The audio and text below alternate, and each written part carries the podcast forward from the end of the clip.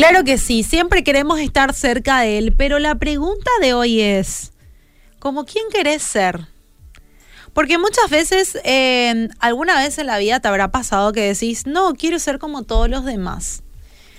Eh, ¿Y sos como todos los demás?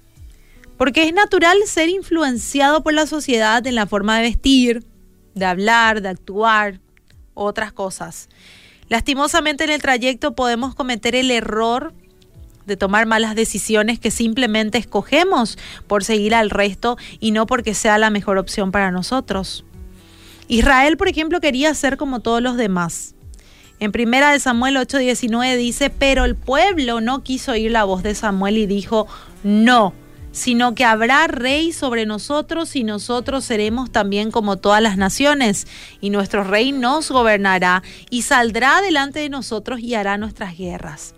Israel no tenía rey porque era Dios mismo quien reinaba y traía juicio a su pueblo. Un día su nación observó a otras y quiso seguir su ejemplo.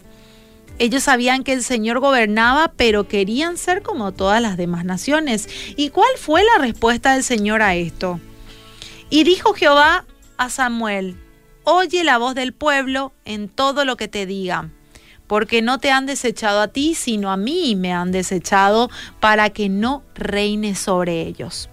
Y el Señor le manifestó a Samuel claramente, a mí me han desechado. O sea que es notorio que le dolió en el corazón lo que hizo su pueblo pero no los obligó a cambiar la decisión, les, arbitró les arbitrió las consecuencias de ser como los demás, de tener un rey humano, sin embargo no quisieron escuchar, por lo que Dios les dio el camino libre.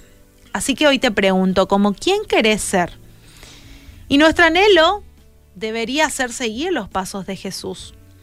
Él era totalmente diferente a los demás.